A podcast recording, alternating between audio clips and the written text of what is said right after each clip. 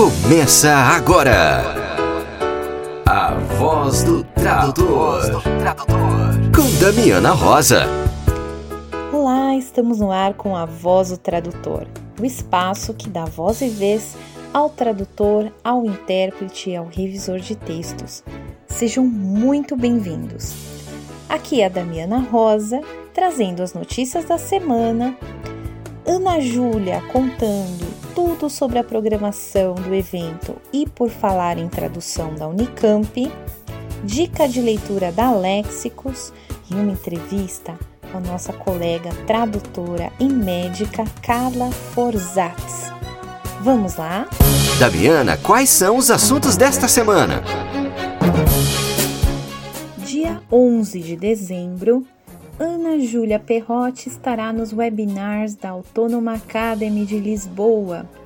Será às 18 horas de Lisboa, às 3 horas de São Paulo, 3 horas horário de Brasília.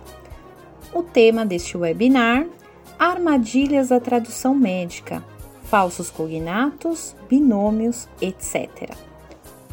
Para mais informações e inscrições, acesse academy com y.autônoma.pt. Dia 7 de dezembro, às 15 horas, Ana Sofia Saldanha estará na Escola de Tradutores para te explicar o que é CPD. CPD é uma ferramenta usada em todo o planeta por profissionais de excelência para alavancar posicionamento no mercado.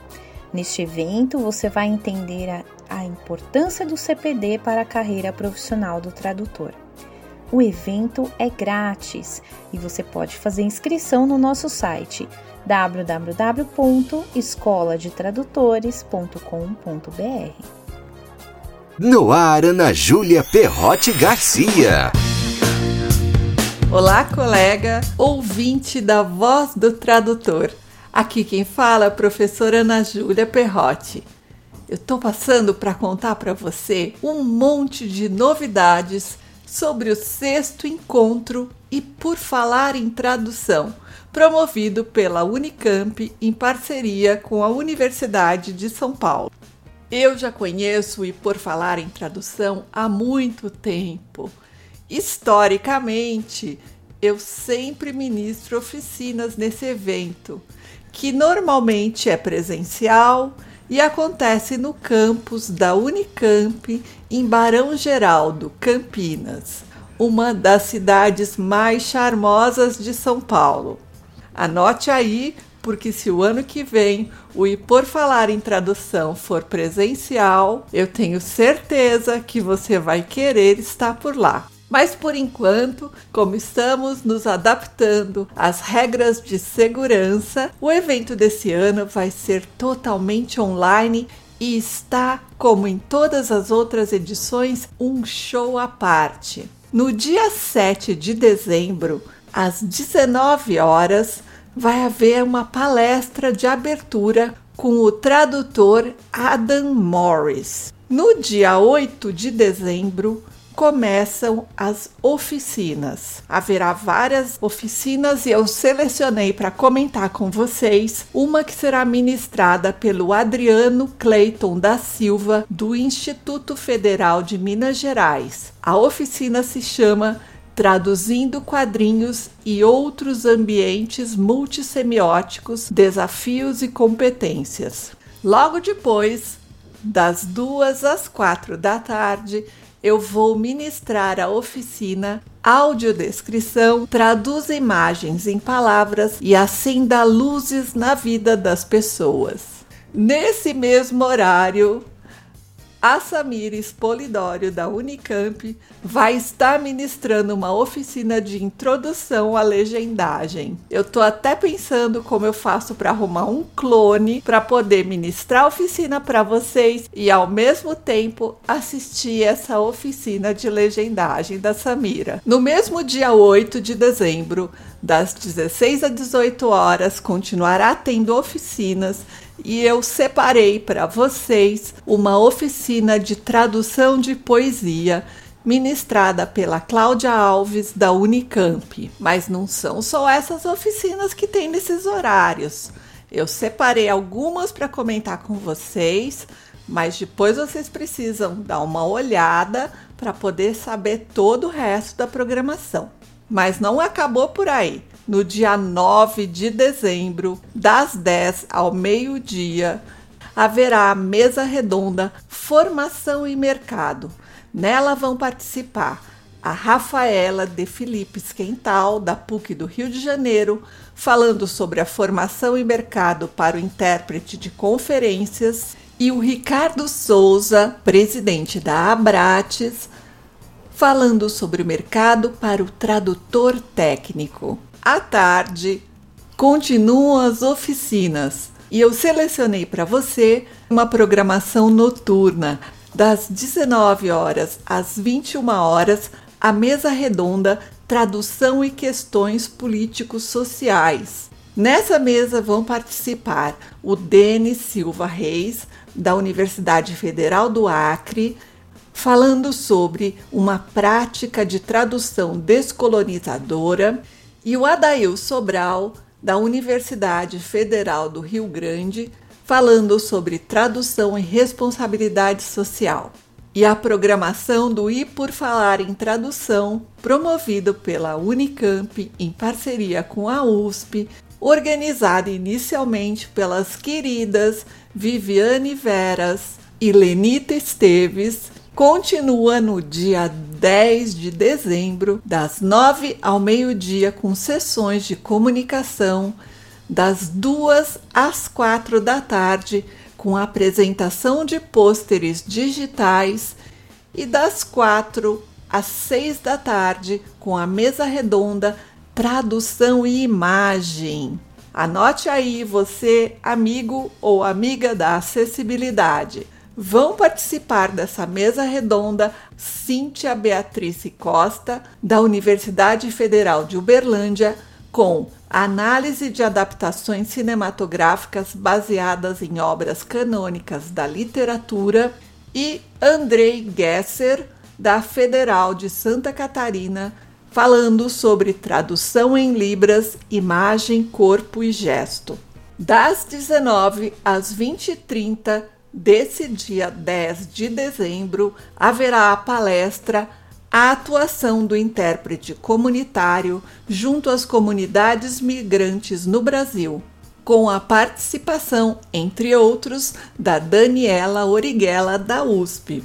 E no dia 11, das 9 ao meio-dia, e das duas às quatro da tarde, duas sessões de comunicação. Às 20 horas haverá o encerramento e para terminar com chave de ouro, esse evento que já é um sucesso online, como sempre foi presencial, das 21 às 21h30 haverá uma apresentação cultural. Eu fiquei sabendo que muitas das oficinas já estão esgotadas, mas tem ainda mesas redondas, sessão de comunicação, palestras, apresentação cultural. Fica de olho nesse evento, entra no site do IEL, IEL da Unicamp, ou então acesse a página do evento e por falar em tradução no Facebook para saber todas as novidades. Se quiser obter mais informações sobre acessibilidade e audiodescrição, não deixe de acompanhar o Boletim da Acessibilidade Audiovisual que eu apresento todos os domingos na rádio Teletema, no programa Espaço da Inclusão do Felipe Diogo e também disponível nas redes sociais e nas plataformas SoundCloud e Megafono. Um grande abraço afetuoso para você. Leitura da semana com a editora Léxicos. Oi, pessoal, tudo bem? Eu sou a Thelma Ferreira, da Léxicos, e estou aqui com a dica de leitura da semana. Um dos projetos editoriais da editora Léxicos é Tradução em Contexto. uma série dedicada a contos de autores estrangeiros renomados, já em domínio público. Os contos em língua estrangeira, com sua tradução para a língua portuguesa, são apresentados em paralelo, com notas de tradução, linguística e cultural. O primeiro volume é dedicado a Mark Twain, que, com sua ironia e humor, nos fala sobre dinheiro e valores. Então, neste primeiro volume, nós temos tradução em contexto, contos de Mark Twain, tradução de Vera Lúcia Ramos, doutora em estudos da tradução pela Universidade de São Paulo. E aí, gostaram da dica? Se quiser adquirir nossos livros, acesse nosso site www.lexicos.com.br. Até a próxima. Um abraço. Que tal uma pausa para o café? Na voz do tradutor, entrevista. Hoje a nossa pausa para o café é com a querida colega tradutora, mas também doutora, Carla Forzatz, que é a sócia fundadora da XSTZ, que é uma empresa de produção de textos médicos. É formada em medicina, especializada em doenças infecciosas e parasitárias né, mantém consultório e mantém a vida de tradutora. É isso, doutora Carla? Seja bem-vinda. É isso. Muito obrigada, Daniana. É um enorme prazer tomar um café aqui com vocês. Eu sou fã de carteirinha dessa pausa para o café. Assisto, acho que quase todas. Quer dizer, escuto, né? Quase todas. Carla, eu queria que antes da gente começar a falar da sua mega série SOS Tradução Médica, que é um, um dos motivos de você estar aqui hoje, hum. é, eu sei que você esteve recentemente no podcast do nosso colega William Casemiro, da Translators One on One. Eu vou deixar até o convite para os colegas ouvirem o episódio 44 do, do podcast do William, da, da, que está na página da Translators One on One, translators101.com.br, que lá você contou a sua, a sua história, a sua trajetória na, na tradução, né? E também na medicina. Isso. Mas, mas eu queria que você fizesse uma breve apresentação para os nossos ouvintes é, Carla pela Carla, né? Como você. Carla pela Carla. Para o pessoal, os nossos ouvintes, os nossos alunos de graduação conhecerem um pouquinho mais sobre você, sua personalidade e o seu trabalho, Carla. Ok, então. É, Carla pela Carla, hoje em dia está muito voltada, eu estou muito, realmente muito voltada para a série, né? Eu acho que a série ela ela, ela abriu algumas portas é, dentro de mim e de, de interesses, né, por lexicográfico, por exemplo, que eu não sabia que eu tinha e que hoje em dia ocupa um espaço grande. Mas Carla, né, é, é uma senhora de 60 anos, que tem três filhas, dois netos, uma neta já adulta, um pequeno de quatro anos de idade, e uh, que tem um percurso, uma trajetória bastante peculiar, porque não, não é a trajetória costume, né, de costume das pessoas. Então eu fui morar fora quando era muito jovem e lá eu comecei a me interessar por como eu tive, tive, que aprender outros idiomas, eu comecei a me interessar por idiomas e comecei a dar aula de idiomas, estudar idiomas, traduzir. A partir disso, agora eu sempre tive, isso desde muito cedo, eu sempre tive um interesse muito grande por saúde, né?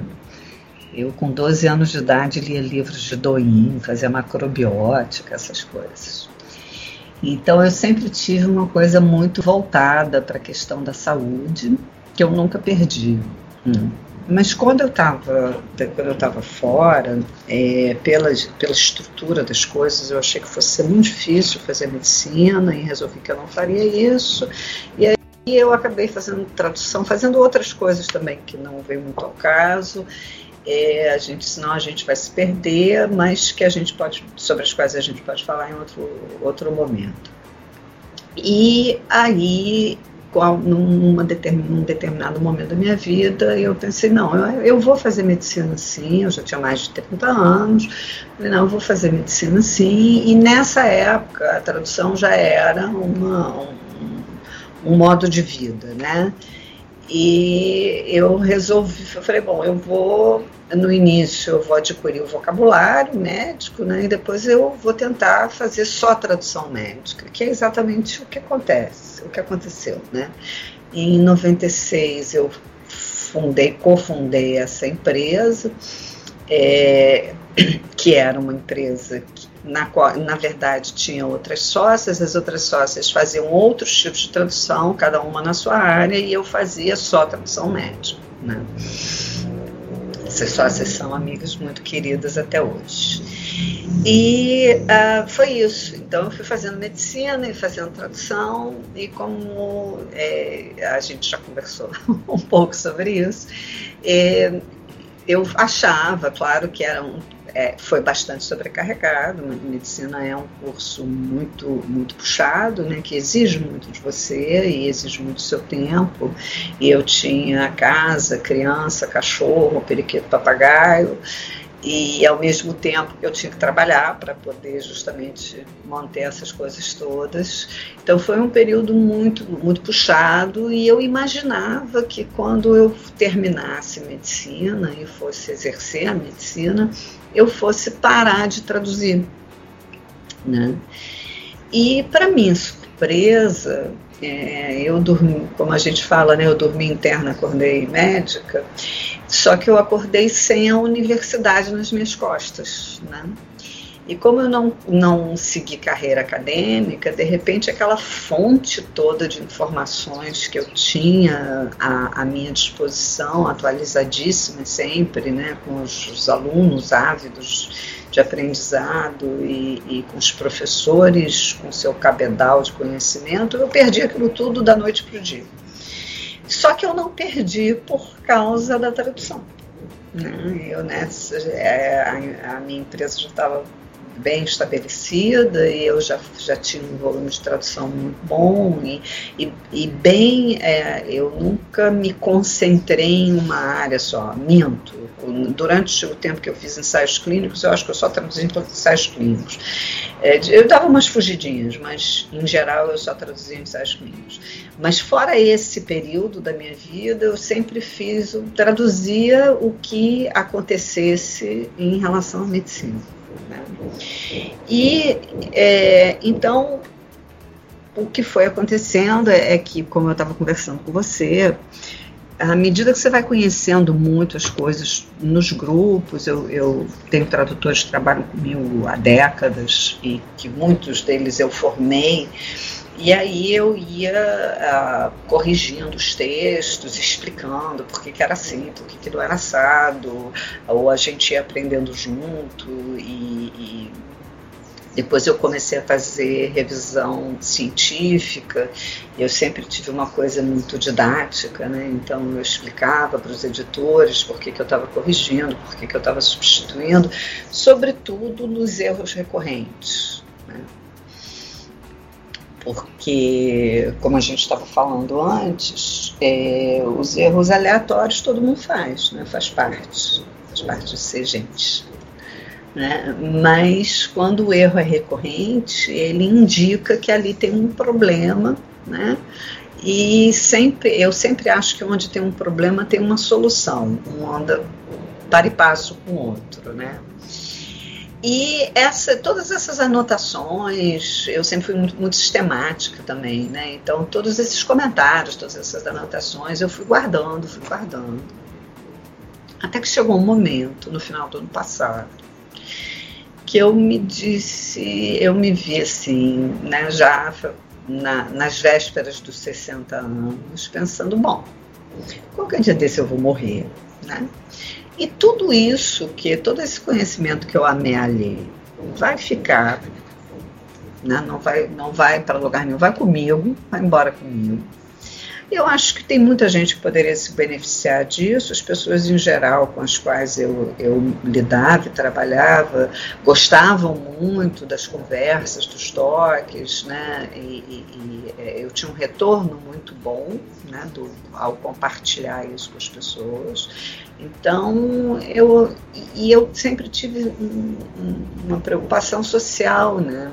de, de várias formas, como eu estava te falando, né, no trabalho com a população de rua, né, eu sempre tive uma dimensão social forte.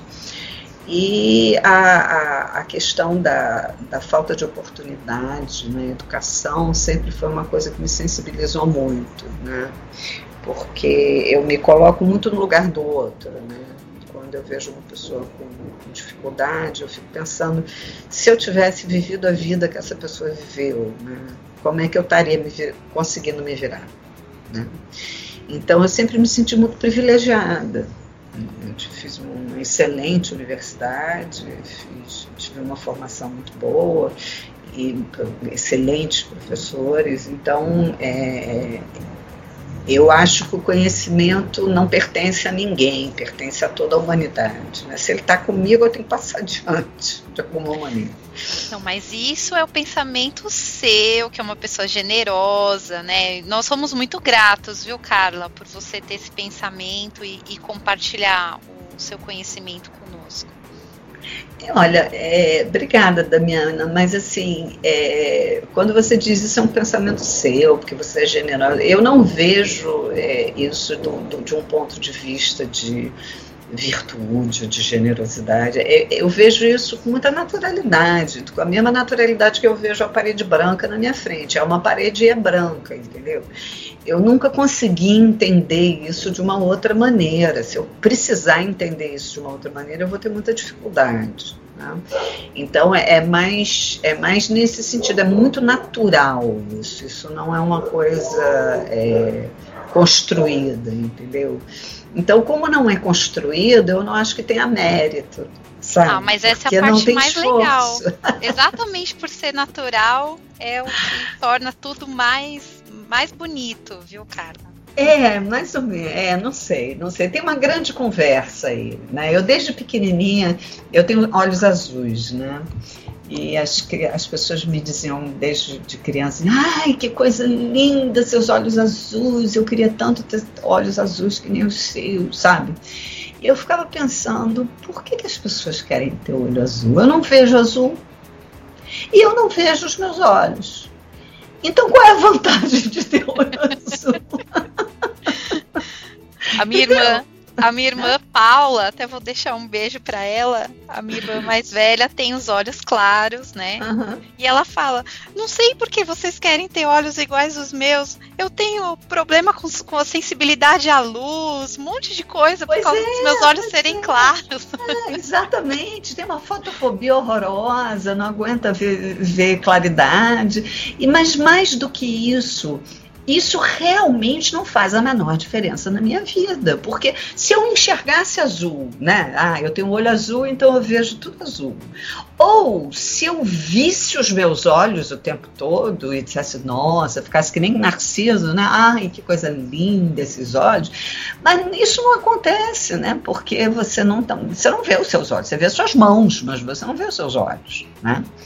Então, isso sempre me intrigou muito como é que alguém podia dar valor a uma coisa que não era que eu não eu não achava meritória, entendeu? Eu não sei porque que eu tenho olho azul. Eu tenho olho azul por acaso. E ter olho azul ou não ter olho azul não faz diferença nenhuma. Então é mais ou menos a mesma linha de raciocínio, entendeu? Em relação a, a, ao compartilhamento do, do conhecimento né? Olha, eu... Carla, mas graças aos seus olhos azuis aí, muito afiados, você conseguiu observar alguns erros que os tradutores cometem, fazer, e em vez de ir lá ficar reclamando no Twitter, né? Você juntou isso e mostrou soluções, né? E, e criou esse, esse trabalho maravilhoso que você tem com essa série, né? Muito obrigada, muito obrigada. Eu fico muito feliz que você ache isso.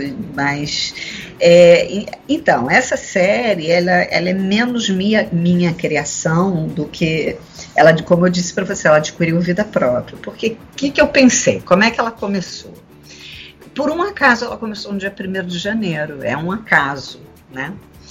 E, mas não é um acaso que ela vai terminar no dia 31 de dezembro. Eu espero que, como ela trouxe a Covid, ela veio junto com a Covid, que a Covid termine junto com ela também, já que eu já decretei que ela vai terminar no dia 31 de dezembro, né? quem sabe a Covid termine com ela.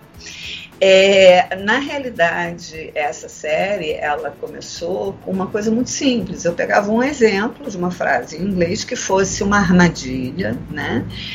Uh, não necessariamente uma armadilha, mas uma daquelas coisas que você é, tradu você traduziria normalmente como se fosse uma coisa e na verdade em medicina a gente traduz de outra, de outra maneira, né?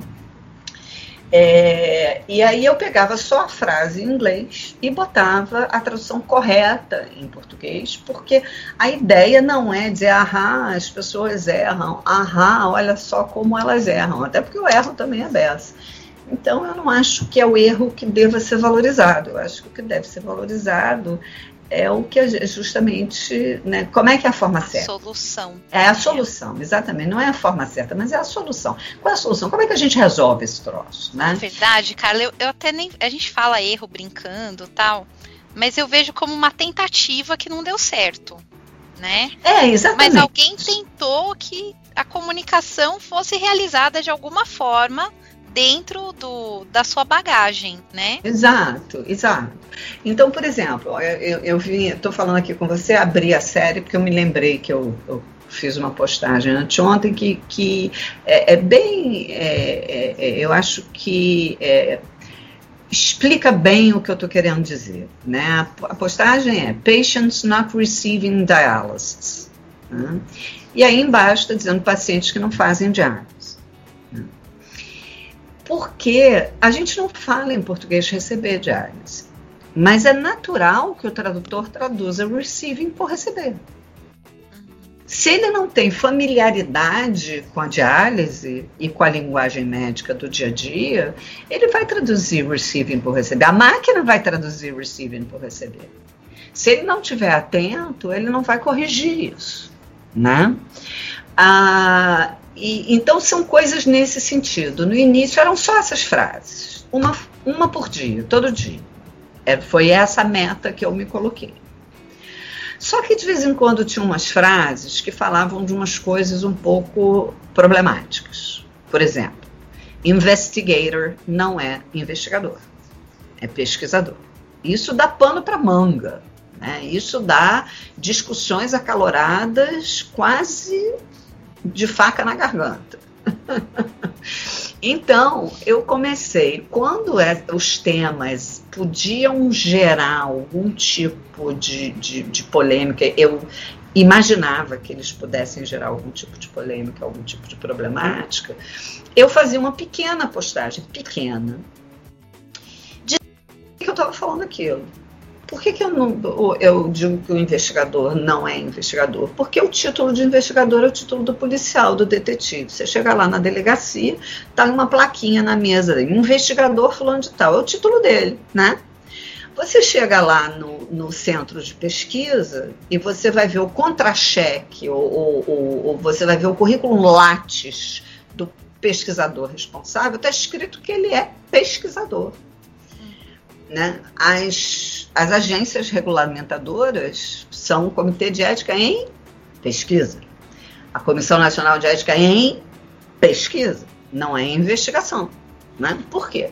Porque a investigação, no nosso, não que esteja errado dizer investigador, mas no nosso imaginário, o investigador é o detetive, é o policial, e o médico é o pesquisador, é que, que faz pesquisa. Né? Aí eu explico, explicava isso assim rapidamente e pronto. Então era de vez em quando, a maior parte das vezes. Eu só botava lá as duas frases e de vez em quando eu explicava. Só que as coisas foram começando a crescer, as pessoas foram começando a gostar, eu fui começando a ter milhões de seguidores que falavam comigo, que pediam isso, pediam aquilo, e falavam disso, falavam daquilo, e eu fui tomando gosto pela coisa também. E comecei a fazer cada vez mais textos. Eu comecei a pensar, por que, que em vez de falar só na, em, que a pessoa não faz a diálise, claro que o tradutor que está tra traduzindo um texto sobre diálise, ele não está traduzindo só que o paciente faz ou não faz diálise, ele deve estar tá traduzindo outras coisas também. Então eu posso aproveitar e dar uma terminologia para ele de diálise, que tal? Né? Então, uma coisa um pouco temática. Então, nesse texto especificamente sobre diálise, eu falo de não, que os pacientes não recebem, eu dou as alternativas em português, que são várias, e eu dou a etimologia, eu dou o, da onde vem do grego, como significa, o que que significa, e aí eu falo dos diferentes graus de insuficiência renal, dando em inglês, como, como fala em inglês, como fala em português, e quais são os tipos, dando em inglês e em português, enfim. Nós estamos em novembro ainda, Agora, em 1 de dezembro, quando eu for atualizar o glossário, eu já vou falar dele. A gente já tem mais de mil termos. Uma coisa que era para ser um termo por dia. Seriam 365 termos por ano, né? A gente não terminou o ano, já estamos com mais de mil termos. Porque justamente é, a coisa foi crescendo, foi encorpando. Né? Tomou vida própria. É, tomou vida própria, exatamente. Eu comecei, tudo começou eu me dando conta, já com uns, sei lá, talvez uns dois, três meses de acúmulo de postagens diárias, eu comecei a ver isso não é operacional, nenhum tradutor vai conseguir consultar isso. Isso não vai adiantar de nada para ninguém. Do jeito que está, não vai adiantar de nada para ninguém. Foi quando eu tive a ideia de fazer os glossários. Né? Eu falei, então, então eu vou fazer o seguinte: eu vou fazer um glossário eu atualizo todo mês o glossário e boto os termos, porque glossário é fácil, você está lá na sua memória de tradução, puf, abre o glossário na sua frente, né? E você vê ali a sugestão do glossário. Só que nesse, nesse meio tempo, eu percebi que tem. Eu achava primeiro que ninguém ia se interessar por isso, que ia ter uma meia dúzia de gatos pingados que iam se interessar pela história. Né? Eu achava que era um universo muito mais restrito do que é na verdade. E depois eu descobri que não é só tradutor que trabalha com tradução médica. Né?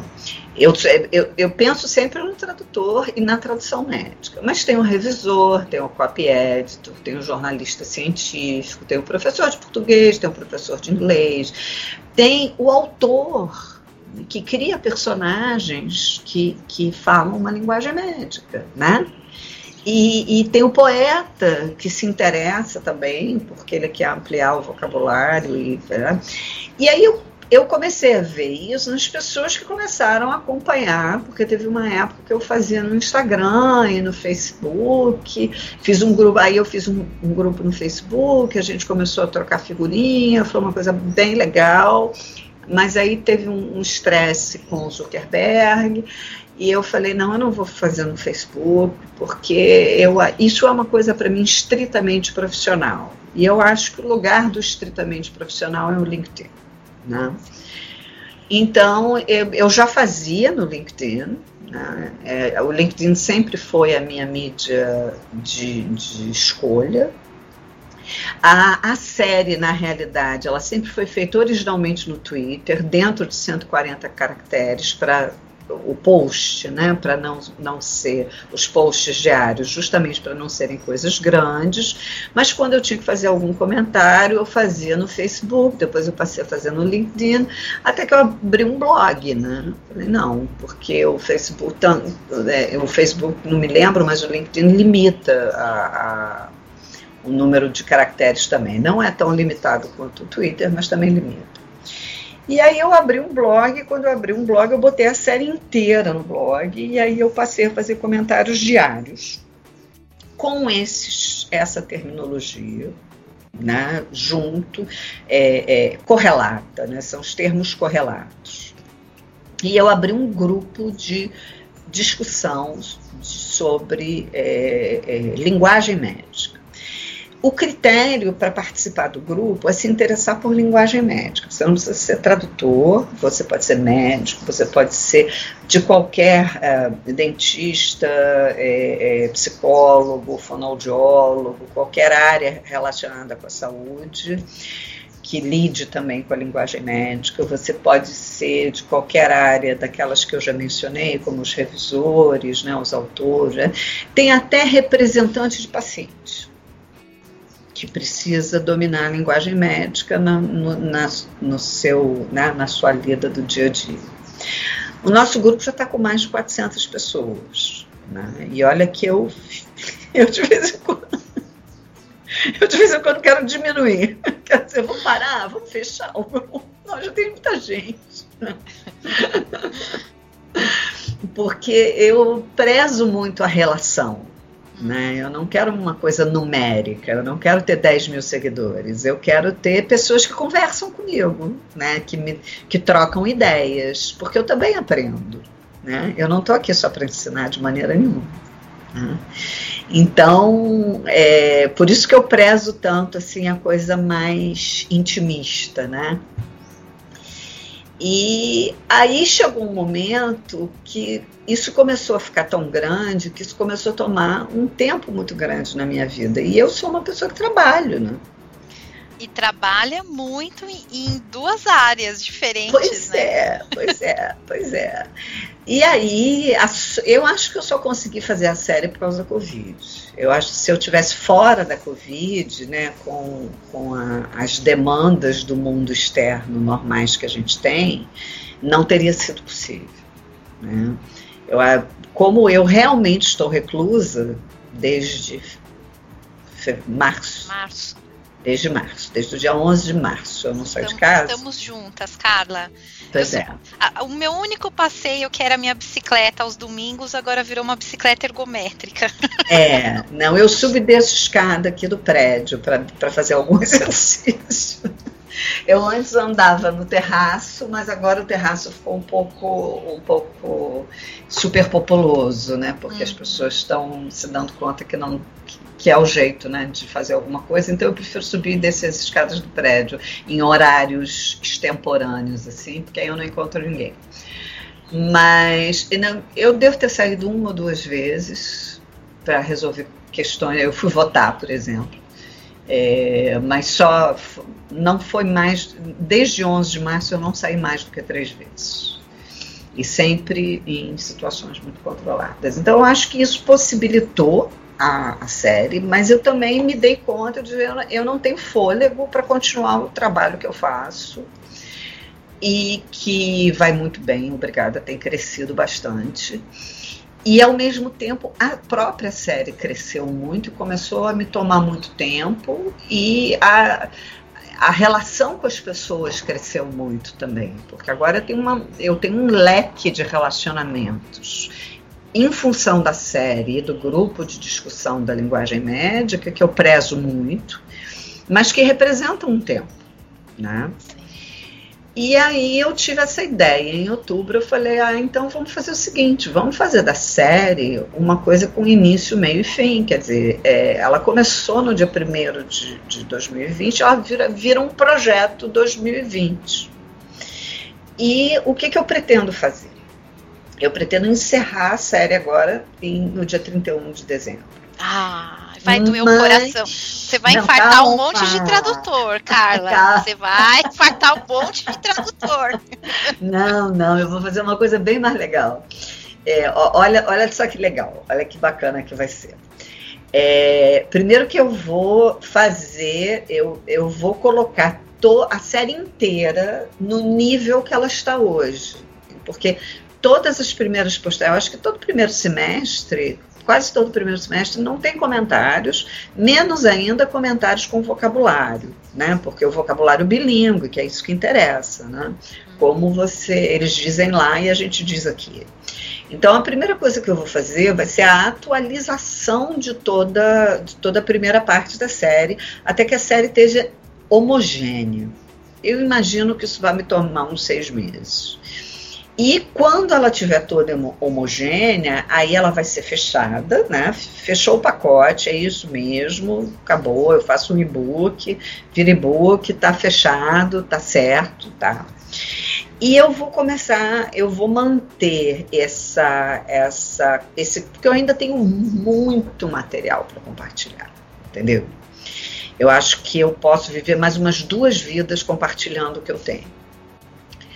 Então, a minha ideia foi, a partir de, do momento que eu fechar a série, foi começar a fazer postagens mensais temáticas. Né? Então, por exemplo, é, sei lá, dá um exemplo: hipertensão arterial.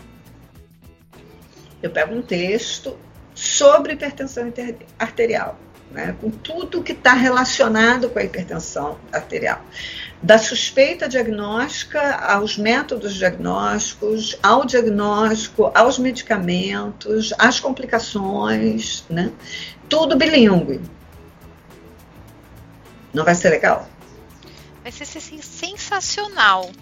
Aliás, sensacional como é o nome dessa série, né? Que eu espero que você mantenha, porque eu acho vou manter, SO... vou manter. SOS é. tradução médica, eu acho sensacional, porque é o pronto-socorro.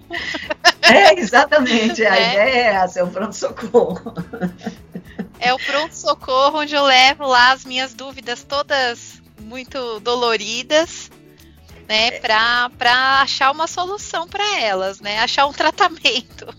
É, é aquela ideia, é aquela ideia de que você está no meio de um texto e você se embaralha, né, e você não sabe como, o que que você faz nesse momento, o que que você tem que fazer. E é uma é. dor imensa, né? Ah, gente, é uma complicação. A gente é não sabe para onde correr. Né? É, exatamente, é uma complicação.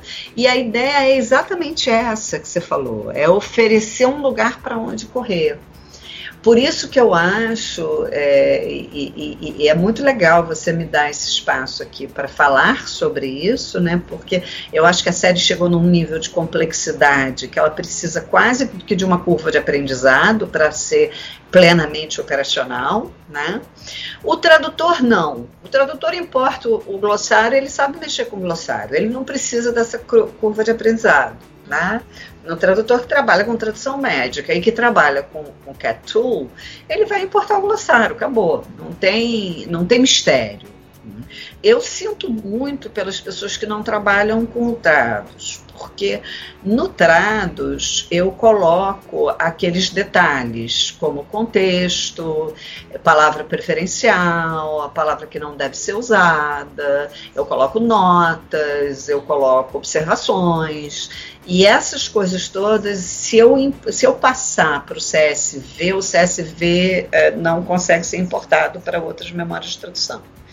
Então, no CSV e na, e no, na, na planilha de Excel, fica só mesmo a, o que aparece no post, né, naquele postzinho. Ficam duas, o que aparece nas duas frases, entendeu? Ficam só os termos. Mas quem, quem trabalha com trados tem a, a coisa um pouco mais elaborada. Agora, quem quiser, quem achar que não está muito claro, não está muito elaborado, dá uma buscadinha. Eu botei um buscador no blog, tipo Google, né? Que você começa a digitar o que você quer e ele vai te dizendo tudo que no blog, na série tem com aquele termo, entendeu? Aí você vê lá o que, que você quer e, e, vai direto ao termo e vê se, se, aquele termo já tem um texto que acompanha, já tem esse texto bilíngue. Às vezes já tem, já está explicado e, e, e, pode ser uma mão na roda mesmo, pode ajudar. É, é, é esse o, o espírito da coisa, né? Ajudar. É, eu peço para os ouvintes encarecidamente que conheçam o trabalho da, da doutora Carla, da tradutora Carla, né? Não, mas é legal. Eu acho que é, é interessante como as duas profissões que aos olhos externos podem parecer tão diferentes caminham ali de mãos dadas, né? Mãos dadas, abraçadas. E o, o blog, ele representa bem isso. Então, eu queria deixar aqui um vários convites, ó, vou usar seu nome aqui, ó, ainda bem que já é, já, já tá com testemunha, né? eu acho que a primeira coisa, né, é visitar a página. Nós vamos deixar na descrição aqui do, do podcast para os nossos ouvintes da Rádio Acheios USA. Basta dar um Google em Carla Forzatz, que tá o nome aí na descrição do programa, que vocês vão encontrar o blog. E eu acho que a segunda lição de casa, Carla, que eu acho que você vai concordar comigo, é te seguir no LinkedIn. Porque ah, você sim. é muito ativa no LinkedIn. Eu gosto muito de te seguir. É, porque você faz umas publicações muito interessantes. E olha que eu sou tradutora de espanhol, hein? Mas eu curto demais acompanhar uh, os seus posts. Legal, então, obrigada. Sigam a Carla. Acho que você vai aceitar, né, Carla? O pessoal te escreveu: olha, te ouvi na voz do tradutor quero te acompanhar aqui no LinkedIn, manda uma mensagem, né? Sejam Não, educados. Tranquilo, né? eu aceito. É, o LinkedIn é uma, é uma rede é, profissional. Então, as pessoas que part... compartilham dos mesmos interesses profissionais que eu, eu aceito. Eu só, eu só tenho alguma reserva, quer dizer, alguma reserva. Eu pergunto né, para a pessoa por que, que ela quer participar da minha rede, não sei o quê, quando são pessoas que fazem alguma coisa completamente diferente. Né? O sujeito é engenheiro metalúrgico. Eu digo, bom o que te faz exatamente querer Olá, fazer parte né? da minha rede, não é verdade? E aí, não, mas é legal. Descobre que a pessoa te conhece, né? Eu conheci em alguma circunstância que eu já não me lembrava mais, ou, ou né? Ou ele é engenheiro metalúrgico, mas traduz também. Mas já economiza tempo, né? Já manda uma mensagem, olá, te ouvi aqui na entrevista, né? Gostaria de acompanhar os seus, seus posts né? Eu falo que isso já é uma é a regra de etiqueta do LinkedIn, né, Carla? É verdade, é verdade. Eu acho Mas, importante as pessoas se comunicarem, né, se falarem. Mas não podemos terminar essa entrevista, senão a Kátia Santana vai puxar nossa orelha fora. Vai. Né, é, falando sobre o curso que você vai ministrar né, é, com o Traduza, né? O Traduza, para quem não conhece, é, organiza cursos, oficinas, simpósios para tradutores ligados à área da saúde. E a Carla vai ministrar um, um curso passeio pela tradução médica no dia 5 de dezembro, das 10 da manhã às 14 horas. Cara, eu queria que você comentasse rapidamente o que uh, os inscritos podem esperar aí desse passeio pela tradução médica. Pois é, é, uma coisa que eu, eu tenho me dado conta nas conversas com agora eu tenho frequentado mais o meio dos tradutores médicos, né? E assim, eu, existe um certo desconhecimento é, natural do que, que é o médico, do que, que é a realidade do médico, do que, que é o trabalho médico e do que, que é a formação do médico. Né? Ou como eu costumo falar, é, brincando, de é, onde o médico aprende a falar mediquês, né? E isso é uma coisa assim muito importante porque é, é, é, a base do que o tradutor vai, quer dizer, ele, ele precisa se situar de alguma forma dentro desse universo para poder ter um desempenho é, é, melhor no sentido da compreensão daquilo com que ele está lidando. Né? Muitas vezes não basta você entender o sentido da frase, você tem que entender o contexto no qual aquela frase se insere, não é verdade? E, e é, o, o, passeio ele vai ser ele vai se, se dar de, de, basicamente de três maneiras né? Eu vou falar um pouco da, da questão do médico né? De, do universo médico da formação do médico das referências básicas. Isso é uma coisa que eu vejo muito é, o tradutor se perder na, na fonte né? Aonde ele vai buscar informações para resolver o problema dele. E muitas vezes ele vai ele não conhece fontes muito, que estão aí, estão muito acessíveis, e ele vai buscar em fontes que não têm fidedignidade, como, sei lá, na revista Bem Viver, entendeu? É uma revista escrita por jornalistas para o público leigo. Então não é um, um, um não que seja, eu não estou fazendo uma crítica à revista, mas ela não é uma fonte para um material científico, né? Para o profissional do idioma buscar uh, uh, um embasamento para um material científico. Né? Então a gente vai falar dessas fontes e depois a gente vai falar da linguagem médica especificamente. Né? É da, eu faço uma subdivisão na linguagem médica, aí eu vou explicar direito assim, é, ba, as bases de como você entender qual o raciocínio da formação da linguagem médica, o que, que ela, por que, que ela existe, a que, que ela se propõe e como ela se um pouco ela se constitui mais uma vez as referências da onde a gente busca tudo isso e a gente vai é, fazer uma atividade conjunta. Eu vou pegar pequenos trechos de um trecho mesmo, um parágrafo de não mais do que, sei lá, 50 palavras. É, e dividir os participantes em grupos para as pessoas traduzirem aquilo e a gente comentar, né?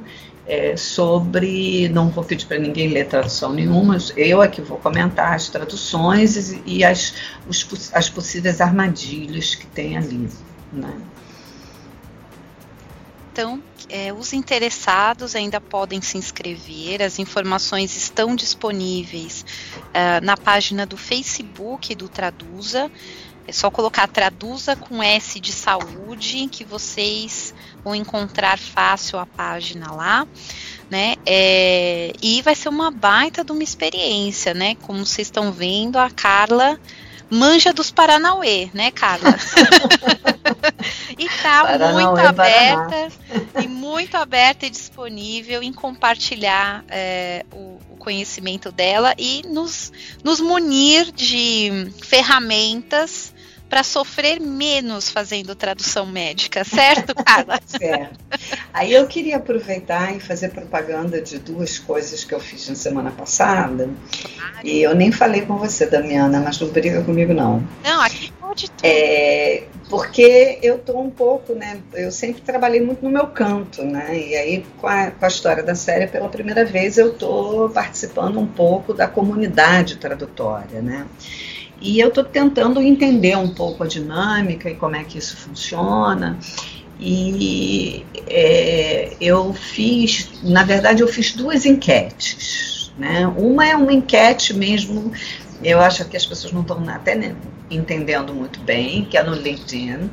Eu fiz uma postagem para saber quem é quem é da Abrat quem é do Traduza, quem é da Abrat, do, do Traduza, quem é da Abrat, quem é do Sintra, quem é da Abrates e do Sintra e quem não é de nenhum dos dois. Eu já né? respondi, viu? Pois é, mas muita gente dá like as pessoas, muita gente não entende que aquilo é uma, uma coisa para você votar, né? Quer dizer, você vai estar tá respondendo que você é da Abrates, ou que você é só do Sintra, ou que você é da Abrates ou do Sintra, ou que você não é de nenhum do, dos dois. São só essas quatro opções. Nenhuma delas é like. Né? E tem muita gente que dá like. Então, eu queria pedir para vocês responderem e não darem like, porque like não responde a nenhuma dessas quatro alternativas.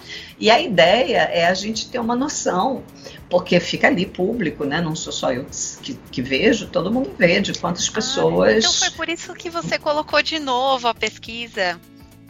Eu tô vendo é. aqui. Ah, agora eu entendi. Eu falei, não, eu já tinha respondido. Agora eu entrei aqui e eu vi que tem um post novo. Ah, é? Tem. Não, é, é porque eu coloquei em vários lugares você esteja vendo em outro grupo que você participa. Pode ser. Bom, eu, agora eu você respondi as é. duas. É. As duas é. que estão aparecendo para mim eu já respondi. Então, essa eu acho bem legal, porque é claro que depois eu vou divulgar, né? É, é vou fazer um, uma postagenzinha no, no meu site, no meu blog, dizendo qual foi o resultado, né? Agora tem uma que é mais legal ainda, que é um form, é um form do, do, do do Google Docs. Google Docs, né? Que é sobre textos médicos em língua portuguesa. Então, que é para tentar conhecer um pouco o perfil dos profissionais do idioma que trabalham com textos médicos.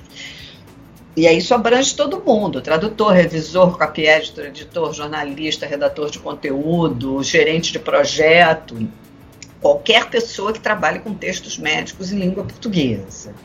E é assim, menos de um minuto você responde, né? Qual, é, as respostas você pode marcar mais do que uma e tem sempre um campo, outros que você pode colocar alguma coisa se você achar que eu não te dei alternativas suficientes. Basicamente, eu pergunto qual é a principal atividade, quais são os, os idiomas que você trabalha além do português, a sua formação acadêmica e a cat tool que você trabalha e eu já boto uma lista de cat tools imensas. Eu consegui esquecer uma, duas, na verdade, mas uma eu já consegui colocar, outra outra pessoa botou, então eu deixei lá como alternativa como outros, né, já que a pessoa já tinha colocado. Então, se vocês puderem responder isso, é, essa pesquisa do Google Docs, eu depois vou botar vou fazer uma síntese, um resumo e, e, pra, e colocar do perfil das pessoas que trabalham com tradução médica e colocar no blog da, da série, né? Da série SOS. Então as pessoas, todo mundo vai ter acesso lá aos resultados. Aí Pronto. Não te pedi permissão, mas fiz essas duas propagandas aí. Ah, não. Para mim não precisa pedir permissão, não. Eu falo que é, se tem que ter alguma coisa democrática nesse país é esse podcast, viu, Carla? é, Democrático e... de verdade, né? Não é só nominal, né? Não, não, não é não. E ó, gente, tudo isso tá facinho. De novo, vou repetir. Sigam a Carla no LinkedIn porque tá tudo lá facinho e, e eu é. gosto muito de acompanhar as postagens da Carla e eu sei que vocês vão gostar também. Carla, é, para eu... facilitar, para facilitar todo mundo, eu fiz uma página SOS Tradução Médica no LinkedIn. Ali tem todos os links para tudo. Né? Tem link para o blog, tem link para o meu LinkedIn, tem link para o grupo da série, tem essas postagens das enquetes e tem as, os posts da série diários. Então, se você for no LinkedIn e você colocar SOS Tradução Médica, eu acho que você chega ali na, na página. Como página, né? procurando página, você chega na página. Carla, eu queria muito agradecer a sua disponibilidade por estar aqui. Eu que queria te agradecer muitíssimo. Vocês não sabem, eu aluguei ela duas horas, gente. Porque é lógico que eu bati um papão com ela antes, porque eu admiro muito o seu trabalho. Acho você uma, uma referência para todos nós. Nossa. E obrigada. Fico muito feliz de poder conversar com você. É, e fico feliz de poder fazer essa ponte para que outras pessoas também conheçam o seu trabalho. Então, muito obrigada. Eu imagino, Damiana, eu que agradeço. Eu acho, é, eu como eu disse no início, repito, reitero, sou sua fã. Acho que esse trabalho que você faz de divulgação, de costura, né, de interlocução no meio tradutório, de juntar as pessoas e de divulgar e de, de fazer com que exista. Eu acho que você constrói uma identidade mesmo com o seu trabalho. Eu acho isso muitíssimo importante. Não tem nenhuma pessoa que queira fazer tradução que eu não, não indique imediatamente seguir você e o William imediatamente os dois, porque eu acho que vocês realmente fazem um trabalho muito diferenciado. Né? E, e, muito importante, sobretudo, né? Uma coisa que nos mantém é, é um trabalho de coesão, né? De, de, de, de união, ah, possibilitando o crescimento. É muito bonito isso que vocês fazem, muito bonito mesmo. Eu queria aproveitar, deixa também agradecer o, o William né, também por essa parceria, esse trabalho. Ele tem um podcast muito legal. Tem também uma entrevista com a Carla lá, mas com outro viés. Então, você ouvinte que está aqui acompanhando o trabalho da Carla e o SOS Tradução Médica, depois pule lá para o podcast do William, para o podcast da Translators One on One, para conhecer a trajetória profissional dela. Eu tenho certeza que vocês vão adorar esta viagem pela, pela sua trajetória, Carla, que é bem curiosa, cheia de, é, curiosidades Imprevistos. É, você é uma das personagens da fantástica história da tradução no Brasil, né? é, é, que é uma, é uma história fantástica mesmo, aliás, né? É uma história fantástica. Mas é, é, eu devo muito, assim, muito mesmo, é, a uma médica chamada doutora Jaqueline Menezes, né? que é, ela, ela me formou tradutora médica em aulas particulares, né? porque durante oito anos eu, a gente, eu traduzia um livro de HIV e ela fazia a revisão técnica. Só que ela fazia a revisão exatamente dessa maneira como eu fazia a revisão e faço até hoje das pessoas que trabalham comigo. Né? Ela sempre, tudo que ela corrigia, ela explicava, ela dizia o que era, por que, que era assim, não era assado. E muitas vezes ela vinha para minha casa e a gente ficava trabalhando sentado no computador, lado a lado, e alguma coisa que ela não soubesse, ela passava a mão no telefone e ligava. Ela era chefe do, do setor de doenças infecciosas e parasitárias do, do Hospital Servidores do Estado, ela é uma pesquisadora, foi professora da UF. Ela não tinha menor, menor problema de passar a mão no telefone e dizer, não, peraí, eu vou ligar para fulano que é epidemiologista, que sabe isso melhor, eu vou ligar para Beltrano, que é cirurgião, que sabe isso melhor. Então, eu acho que eu devo muito para a doutora Jaqueline, que se tornou uma, uma, uma amiga, assim, do, fundo do coração. É, com quem eu tenho contato até hoje, é, eu devo muito a ela essa humildade profissional, sabe? Legal, Carla. Obrigada mais uma vez e fica o convite para você voltar um, uma outra uma outra oportunidade para a gente continuar, porque eu sei que você tem muitas histórias e vai render muitas outras entrevistas ainda. É, muito obrigada, muito obrigada mesmo. E desculpa ser chata, mas depois que a gente é mãe, a gente descobre que ser chata faz parte, que não tem jeito, não tem como escapar. É, por favor, se cuidem. Essa epidemia é uma coisa muito séria, muito grave. Mas, ao mesmo tempo, eu queria passar também uma, uma mensagem de, de, de esperança, não no sentido subjetivo, mas no sentido da responsabilidade individual. Né? Esse vírus ele só pode entrar no nosso corpo pela nossa boca, pelo nosso nariz pelos nossos olhos. Bom, ele também pode entrar se a gente tiver algum machucado, é verdade, mas se não tiver nenhum machucado. É, então, se nós somos pessoas adultas e plenas, nós teoricamente temos o controle sobre isso, né? Daí a importância da colocação da máscara, da colocação daquela daquele plástico na frente do rosto para evitar que pessoas espirrem ou tussam em cima da gente, que é uma forma do vírus ser projetado para o interior do nosso corpo. Mas a gente precisa lembrar que, na maioria das vezes, quem traz o vírus para o nosso corpo são as nossas próprias mãos. Né? Então, uma coisa que eu costumo falar para os meus pacientes é para usar luvas pretas, aquelas luvas de cabeleireiro, sabe? Aquelas luvas descartáveis de cabeleireiro, porque nós inconscientemente nós trazemos as mãos ao rosto em torno de 20 a 40 vezes por minuto.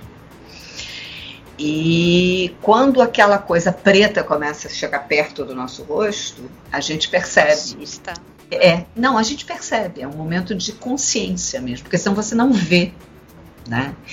E quando você vê aquelas coisas escuras chegando perto do seu rosto, aquilo te é um, você, é um momento de consciência em que você pode interromper o gesto. Né?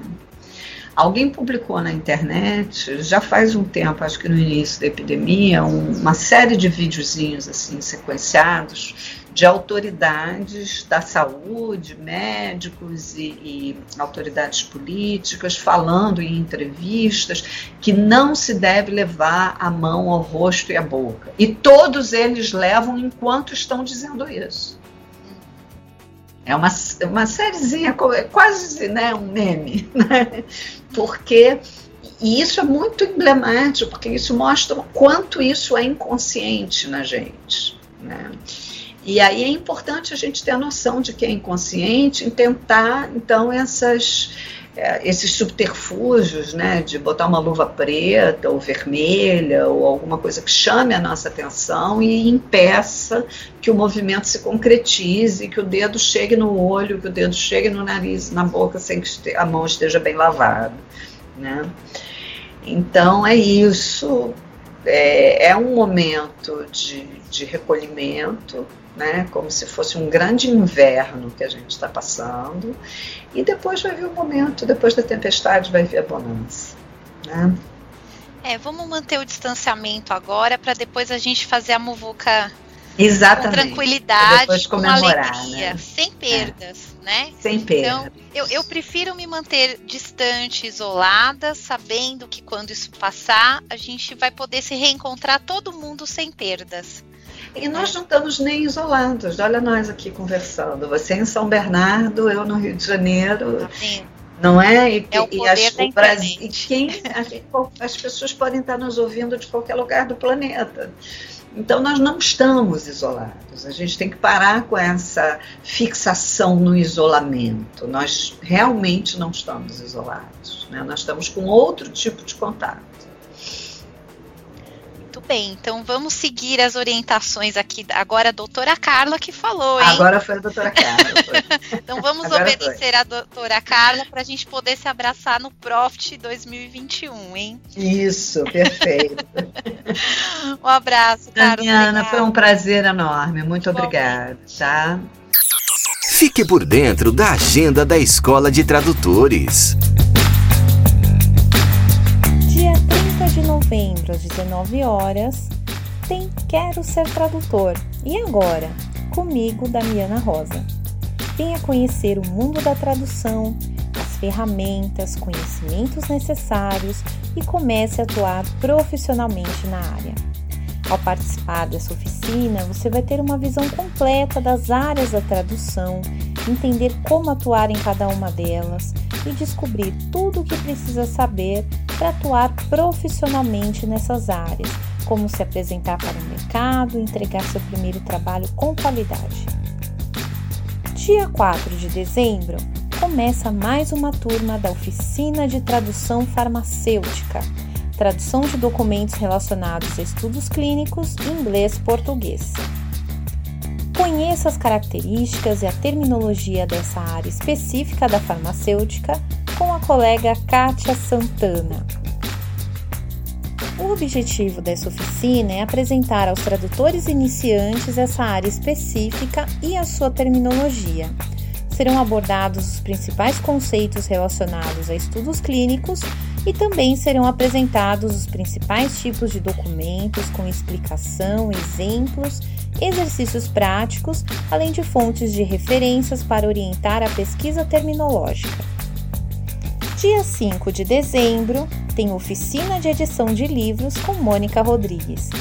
Tudo o que você precisa saber para começar a atuar como editor de livros no mercado editorial curso super indicado para revisores, preparadores de textos, tradutores, jornalistas, estudantes de editoração, comunicação, jornalismo, direito, matemática, história, letras e demais interessados. Venha conhecer um pouco do mundo da edição de livros. Dia 8 de dezembro, Introdução à tradução de contratos com Marli Togg. Aprenda estratégias de tradução de contratos do inglês através da prática de tradução de trechos autênticos. O objetivo dessa oficina é introduzir os conceitos básicos de tradução de contratos comerciais, assim como fornecer oportunidades de iniciação à prática na área. O curso proporciona aos alunos uma introdução à prática de tradução versão de contratos serão exemplos autênticos de contratos comerciais internacionais. Para mais informações e inscrições, acesse o nosso site www.escoladetradutores.com.br. Você tem uma notícia interessante para compartilhar com seus colegas tradutores e intérpretes? envie um áudio para o nosso WhatsApp 11 99472 9914, repetindo 11 99472 9914. E nos encontramos no próximo sábado. Afinal, aqui é o espaço onde o tradutor e o intérprete têm voz e têm vez. Até mais! Você acabou de ouvir a voz do tradutor. Na semana que vem tem mais, com a tradutora, intérprete e professora Damiana Rosa.